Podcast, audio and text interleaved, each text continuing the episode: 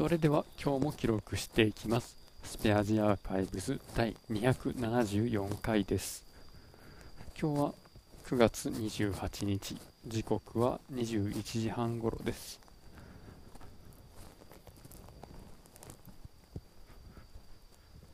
まあ、昨日在宅勤務で明日も在宅勤務なんですけどその中日の今日は出勤したので、まあ、朝も帰りもノートパソコン持って移動しているっていう状態で筋トレやなと思いながら歩いてます。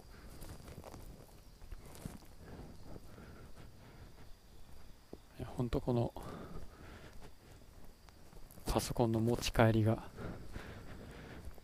まあ、あるとですね、まあ、自分が、まあ、今期、まあパソコンどういうメーカーからどの機種を選定するかっていうのを、ま自分で決めたんですけど、まあ本当はあの薄くて軽いやつを導入してよかったなと思う限りですね。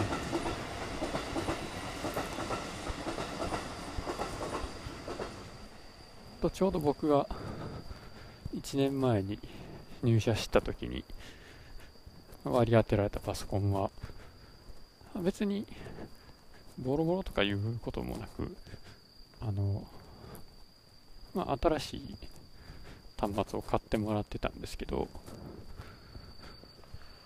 まあ、画面サイズが15.6インチで、キーボードが点キー付きのやつなんですね。でかいんですよ、横が。で、しかも、重さもなかなか重くて、普通に1.5キロとか、もうちょっとあったんじゃないですかね。2キロぐらいあるかもしれないですね。で、パソコンは、まあ、毎年50台ぐらいずつ新しく買って入れ替えてるんですけど、まあ、その機種を選定するときにこんな持ち運びが頻繁にあったりとかあのそれまで会議の時は本当にあの紙を印刷して会議室でなんか資料を紙の資料を触ってるみたいなそんなやつだったんですけど、まあ、そんなことやらずにこれからノートパソコンとなりタブレットなりを持ち込んで会議するような形に変えていかんとなということもあって薄くて軽いノートパソコンを選んででちゃっかり動作確認が必要やとかいう名目で、まあ、自分も1年経たずにパソコンを交換してですね、まあ、サクサク快適に使っていると、まあ、これは本当に役得ですね。あの今使ってるノートのパソコンが画面が14インチで、テンキーなしのキーボードで、で、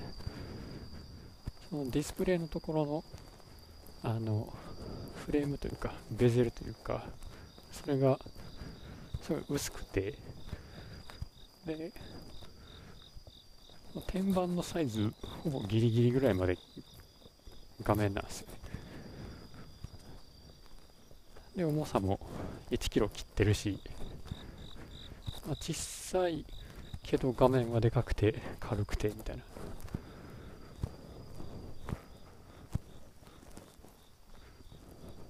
と昔の MacBook Air の11インチと大体同じぐらいのサイズやのに画面の差が歴然としてるというそんな感じですねあでも AC アダプターがあると持って帰るのが重いですね。一応 USB-C から給電もできるんですけど、僕はその設備を持ってないので、シャーなしでアダプターを使って、で充電してます。何やこれ。ということで今日は終わりです。ありがとうございました。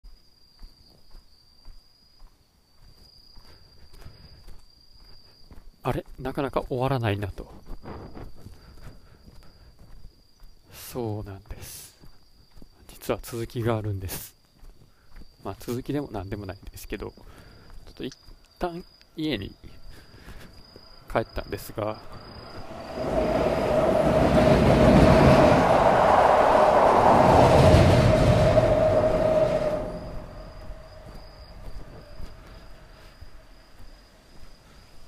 妻からあのお惣菜を買ってきてっていうミッションをもらいましたので、まあ、ブラブラ、スーパーの手前ぐらいまで録音しながら歩いていこうかなと思います。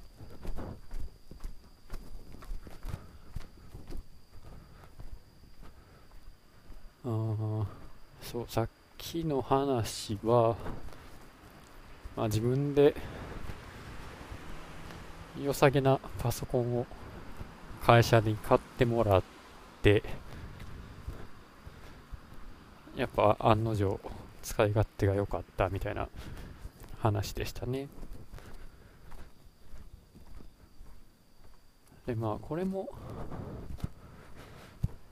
なんかメーカーいろいろ見積もりもらってで値段と、まあ、性能と比較しながら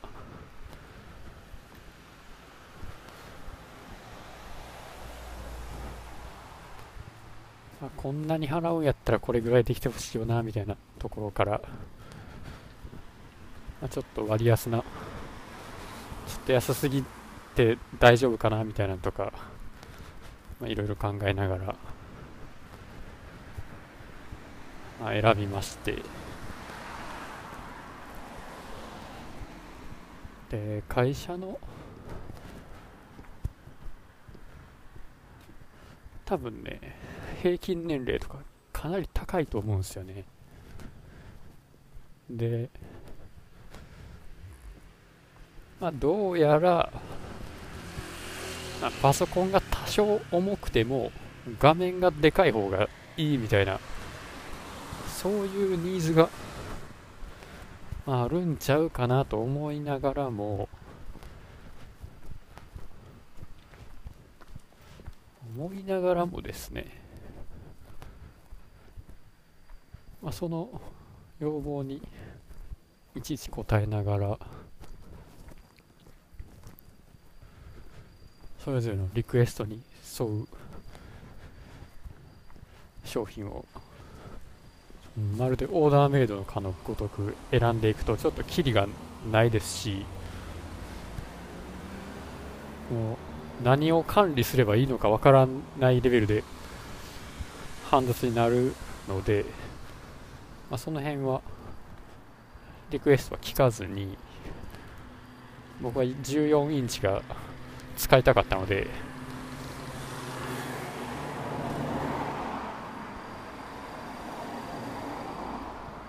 まあ無理やりというか無理やりでも何でもなくまあこれでみたいな感じで選んでですね。それを。まあ自分で買うことにしたと。その僕がそれまで使ってた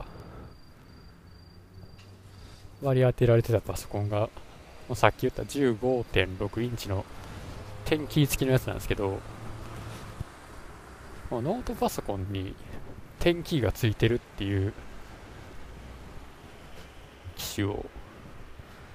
まあ、仕事で使うのは初めてで、まあ、いざ使ってみるとですね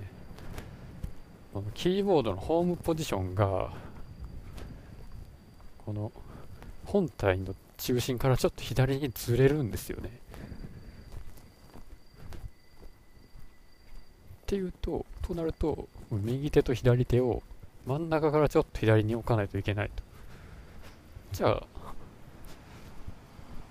このちょっとずらすのが嫌なんだったら自分の、まあ、おへそをホームポジションの、まあ、中心のところに置いたらいいやんとなるとですね。そしたら15.6インチの横長の画面の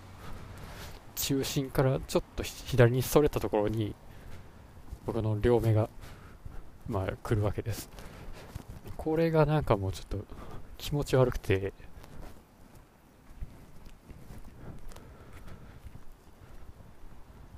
まあそれで天気付きは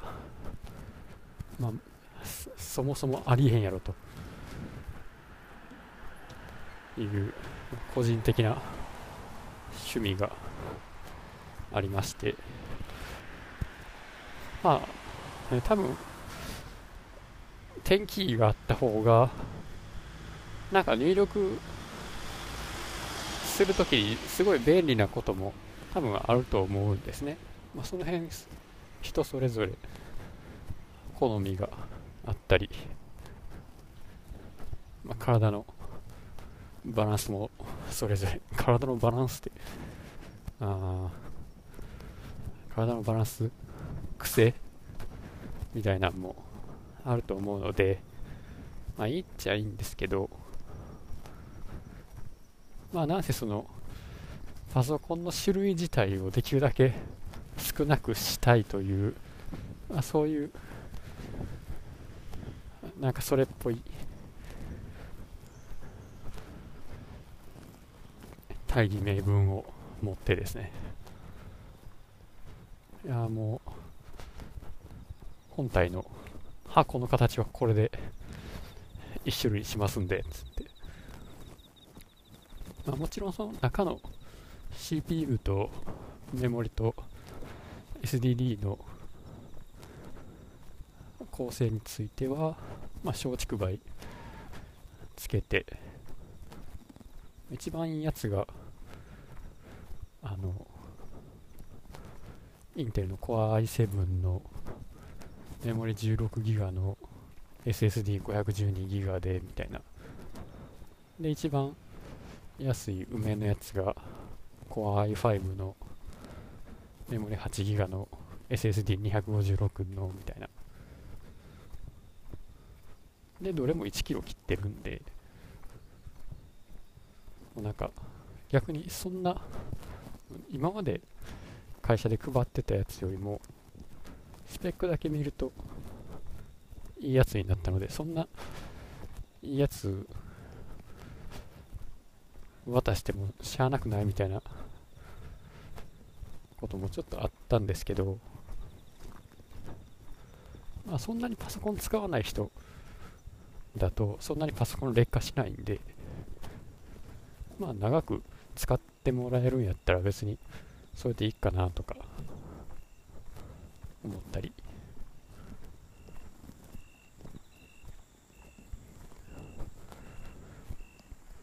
まあ、ほんでまあねそのスペックちょっと高いやつを買ってまあ値段もこれまでより高くなるっていうんだったらまあじゃあちょっとコストを抑えましょうかとかいう話になるんですけどこれまで買ってたメーカーの方からあんまり値引きをもらえなくてあの向こうの会社の担当者の人が変わったりとか。あのまあ、や一番安く買えた時はサーバーも一緒に買ったからその割引が使えたとかそういうのもあったりとかで、まあ、スペックは高いけども例年よりも安く買えたというところもあって。まあ僕の希望通りに買えたという感じですね。でその時にまあ、来年の4月とかに入ってくる新入社員の分も見越して買ってたので、まあ、ちょっと今のところ予備機として、まあ、何台も余らしてる状態ではあるんですけど一応、まあ、全部履ける計算になってて。他の中途採用の人とかにも行き渡るようになってて。でしかも多分多分っていうかこの半導体不足でパソコンとか買いにくくなってるんちゃうかなっていうのもあってあらかじめ多めに買っといてよかったなっていうのがちょっとありますね、まあ、実際どうなんでしょうね。この、まあ、世界的に半導体不足で、まあ、自動車メーカーもなんか部品の調達が難しいやら。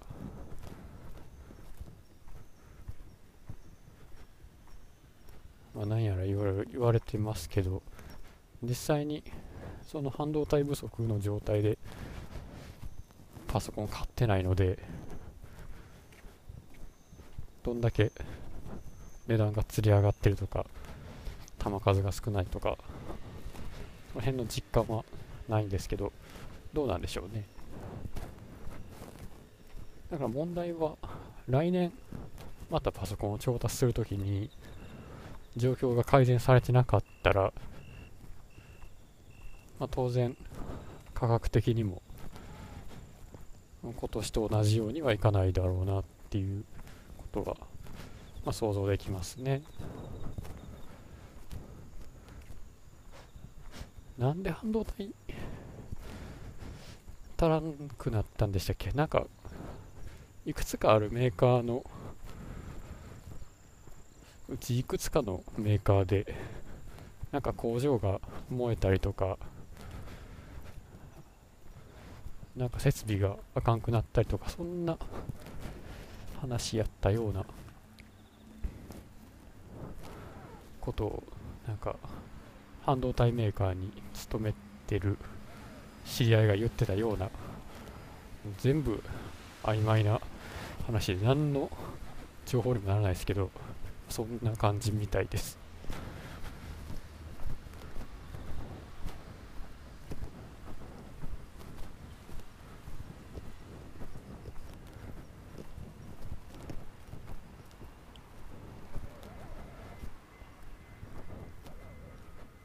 まあこの前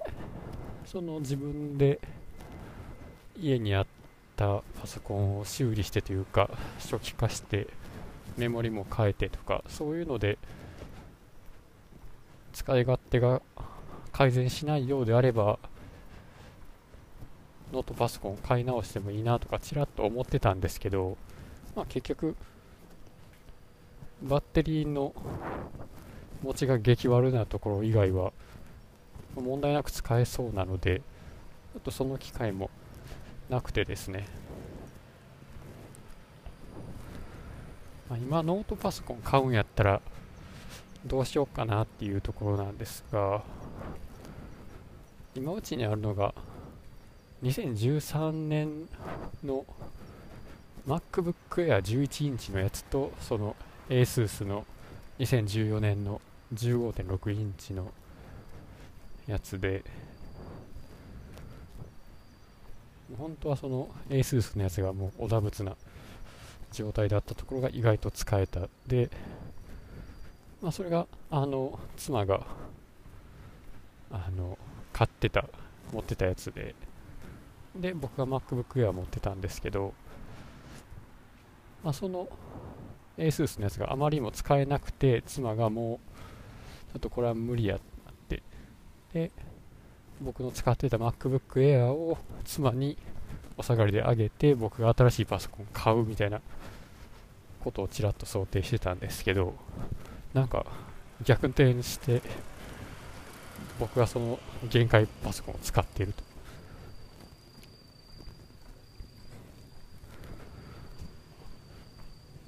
まあ、ということで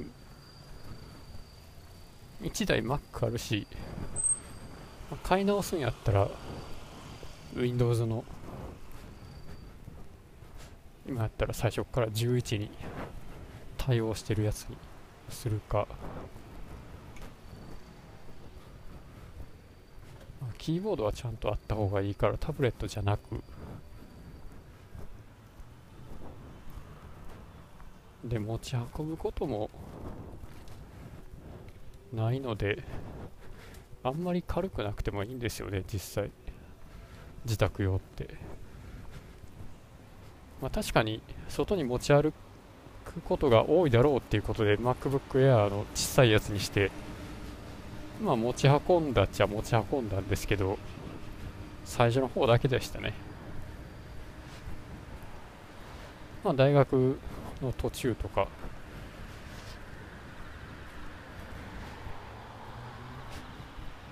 うん、社会人成り立てとかの時は割と持って出かけることが多かったですけどね。まあ、ということで何の話してるかわからないんですけど、とりあえず、まあ、この辺でもうそろそろスーパーなので一旦切ります。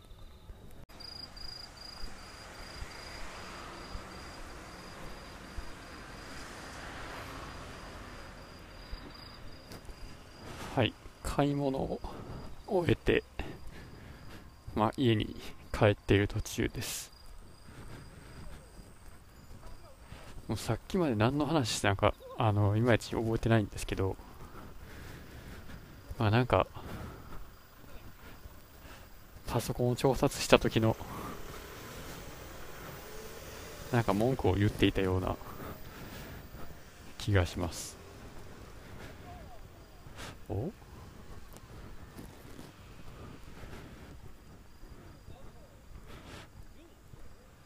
なんでしょうね。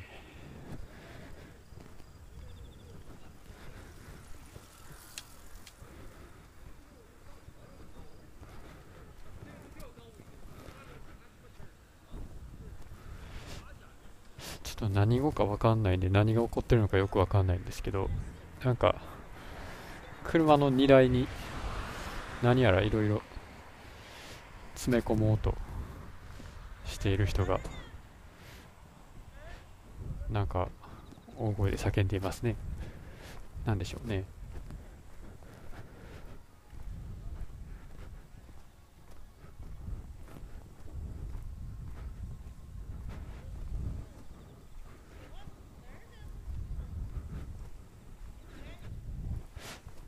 いや全く何語か見当つかないですね。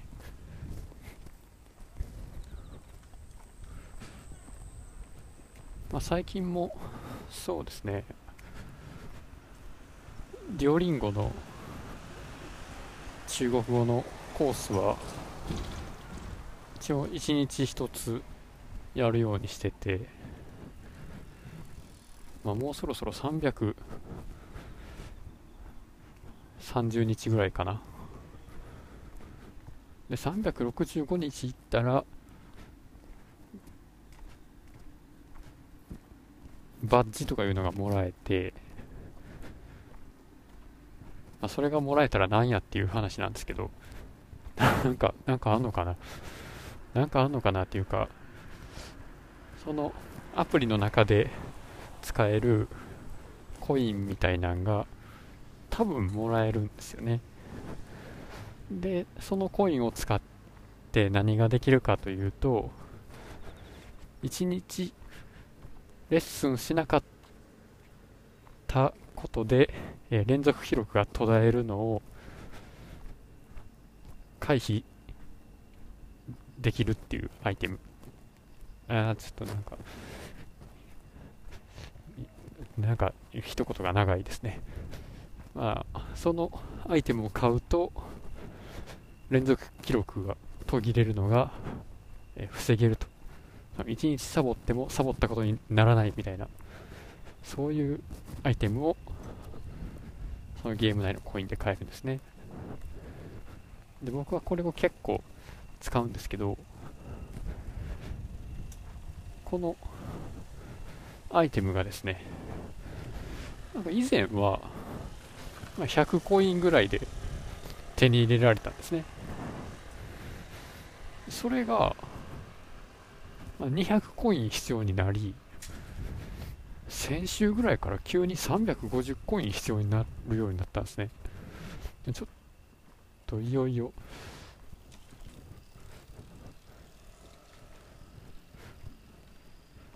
まあ、うかうかしてられへんというか、ついうっかり、日付が変わって練習できなかったみたいなことになると、その今の300何十日みたいな記録を維持するために、アイテムを1つ使うことになってしまうので、まあ、なかなか出費がでかいんですよね、まあ、出費って言っても実際にそのアプリの中のコインを買うための課金っていうのはしてないのでお金払うわけではないんですけどじゃあこのコインはどうやって貯まるのかっていうとレッスンレッスンが終わった後流れる動画の広告を5秒か30秒か見たら10コインとか30コインとかもらえるんですね。でそれをちょっとずつ貯めてで200円とか350 200円じゃない200コインとか350コイン払ってそのアイテムを買ってそれは2つまで持てるんですけど、まあ、いざ、まあ、今日はレッスンやらんかったっていう日が来た時にそのアイテムのストックが1つ、まあ、身代わりとなってなくなり記録連続記録は途絶えずに守られると。そういうことなんですよね、まあ、僕はバンバン使ってるわけではないんですけど、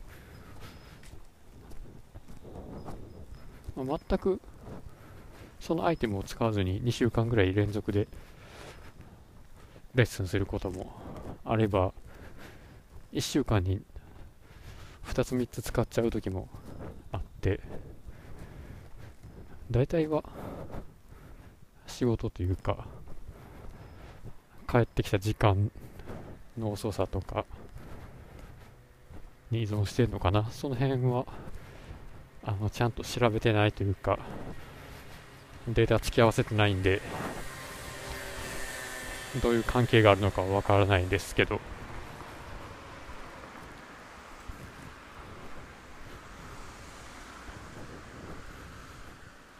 あその300何十日やって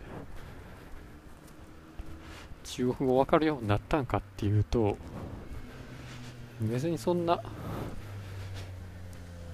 わかんないんじゃないかなって思います。まあじゃないかなっていうのは特に実践とかもしてないし日常で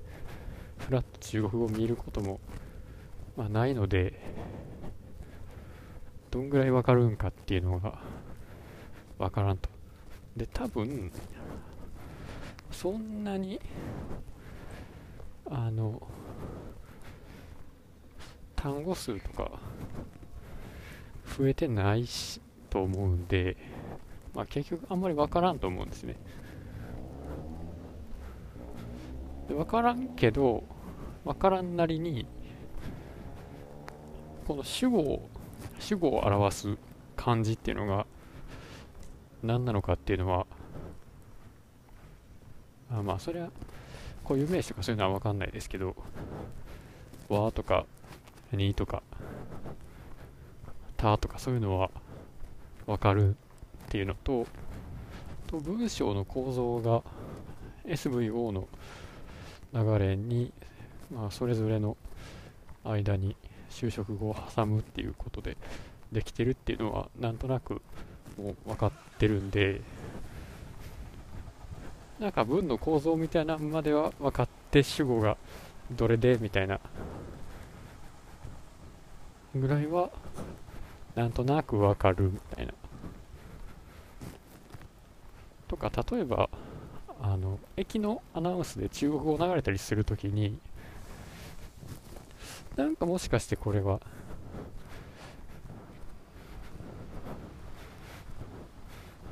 この2は主語のあなたのの2かなみたいなぐらいはなんとなくわかるけど、まあ、そんな毎日やってそれかよみたいなところもありますね。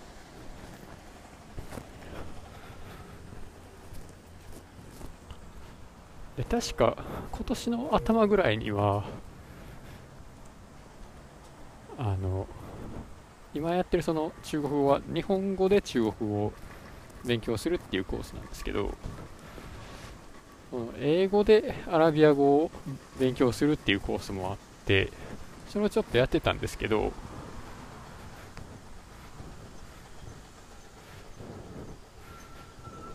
かあんまり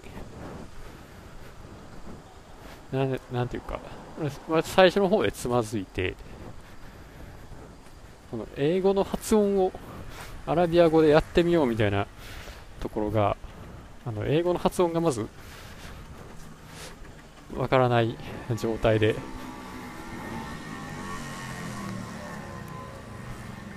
でしかもその英語とアラビア語の発音が完全に対応してるわけではないのでなんかちょっとこうなまった英語と元の英語の一致を、まあ、させるようなそういうクイズにあまり答えられなくてなんかモチベーションが続かなくなって、まあ、やめましたね。でそれよりも前に英語の日本語で英語を勉強するコースもあったんですけど、まあ、それはその一番の入門のアルファベットからとかそういうのじゃなくてその自分の実力に合ったところから始めれるっていうやつでいくとまあ、序盤そこそこクリアしたことになってて途中から入るっていう形になってましてそれだとあのなんか文章をキーボードで入力しないといけないとかそういう問題があった時に文字入力が普通にめんどくさくてなんかもうやる気にならなかったので案外続かなかったですね。結構長めの文章を iPhone のキーボードで打つのでちょっとやってられなくて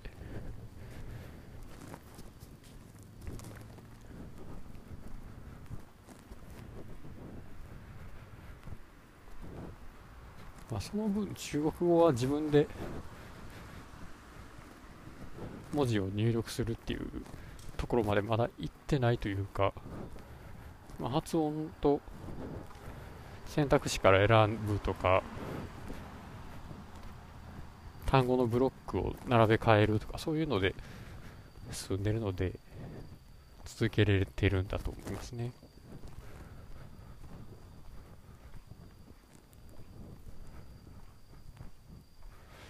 で一回言ったかもしれないですけど、なんで中風をやってんねんっていうと、まあ、仕事で行った展示会の公演に来てたなん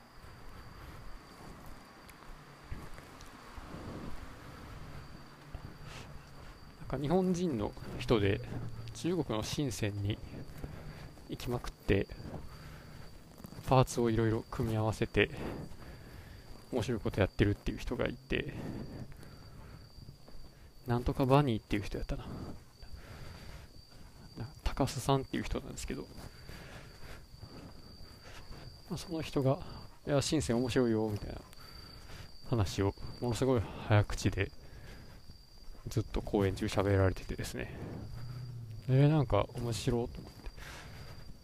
まあ、行くことはないかもしれへんけど、その辺の文献を読めるようになったら、ちょっと面白いかもなと思って、で、まあ、あわよくば、やっぱり行ってみても面白いかもな、という思いがあって、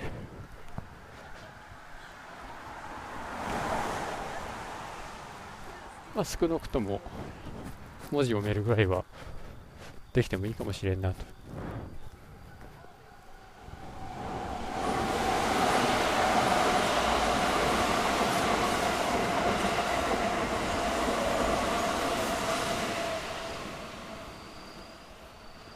その辺がきっかけですかね。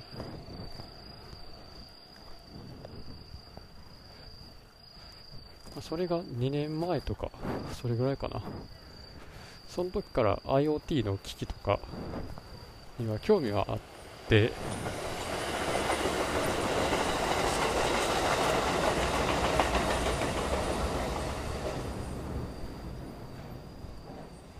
自分でも触ってみようかなとか思っってたら今仕事でちょっと触ることもあったりとか、